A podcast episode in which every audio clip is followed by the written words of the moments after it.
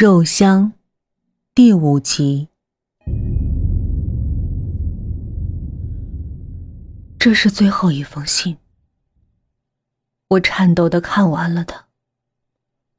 我不相信这是真的，即便是唐朝，想必也不会发生这种事儿的。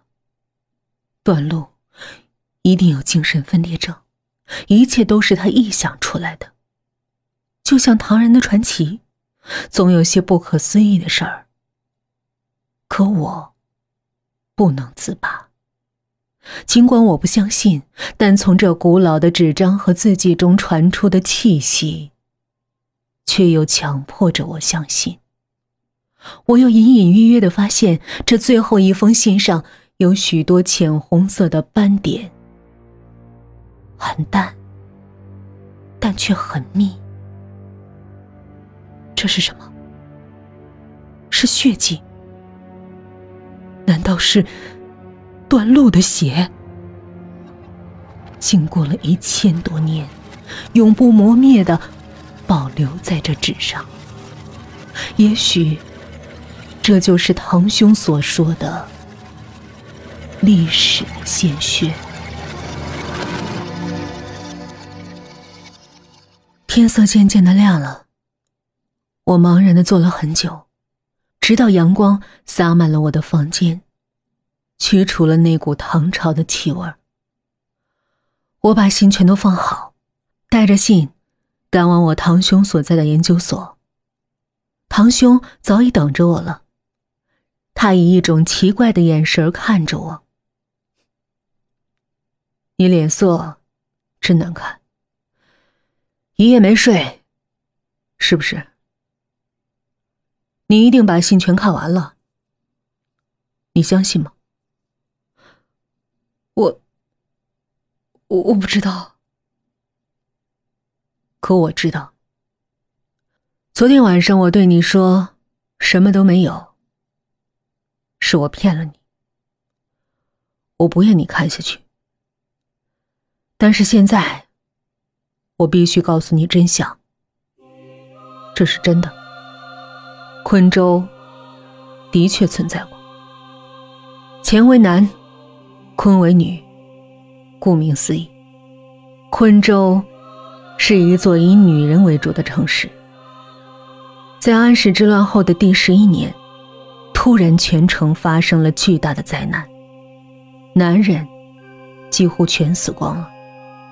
于是这座城市成了死城，被放弃。如今只剩下一堆田野中的废墟，在史书上也没有留下任何记载。我花了整整一年才研究出结果。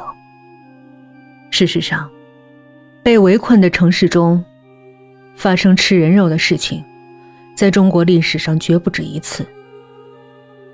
那我们的那位祖先呢？这位名讳蔡进德的先人。在收到段路给他的最后一封信的那天晚上，举火自焚。没人知道原因，而这些信，却都奇迹般的保存了下来。那，那么说，真真的是鬼？不，根本就不存在什么世俗认为的鬼魂。那的确是段路的臆想。是他长期自我封闭的结果。他一直有一种强烈的罪恶感。他独自忏悔了十年，内心充满了痛苦和对爱人的思念。于是，在精神上，他产生了幻觉。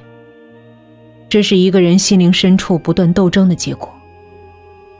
他失败了。他败给了他自己的灵魂。于是，他的灵魂。不属于他自己了。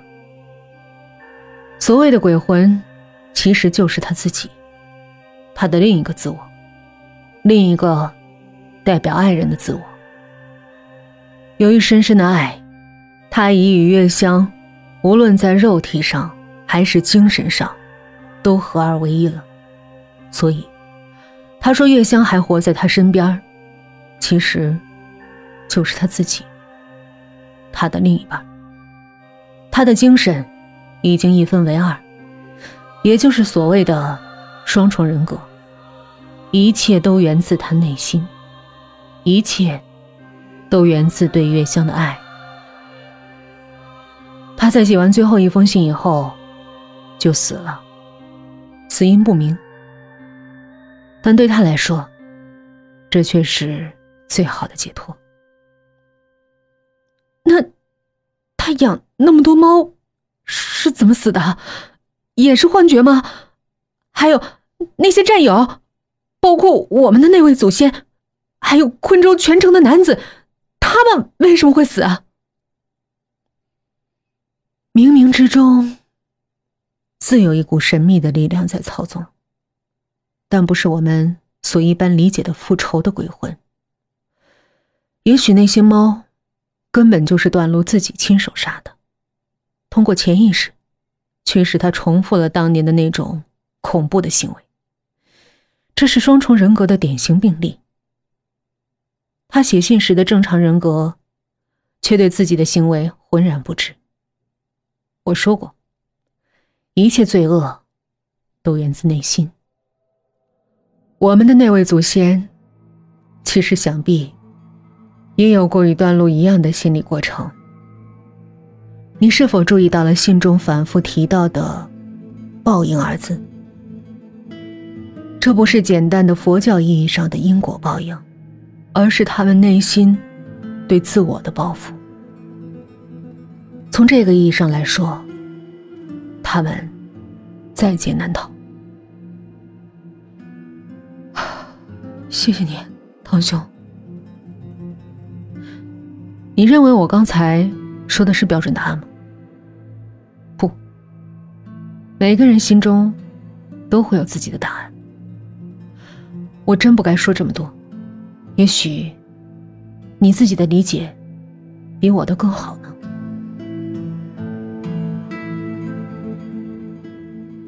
我离开了堂兄的研究所，回到了家里，并归还了那些信，像是扔掉了一个沉重的负担。晚上，妈妈为我烧了一锅肉汤。妈妈没有察觉到，我的眉头掠过了一丝恐惧。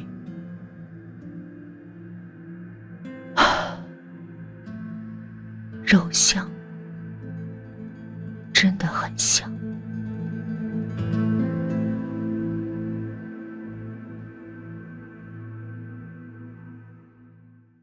嗨，大家好，我是小鱼儿，欢迎搜索公众号“恐怖小姐姐”，语音的个人微信是 yyfm 幺零零四，期待您的来访哦。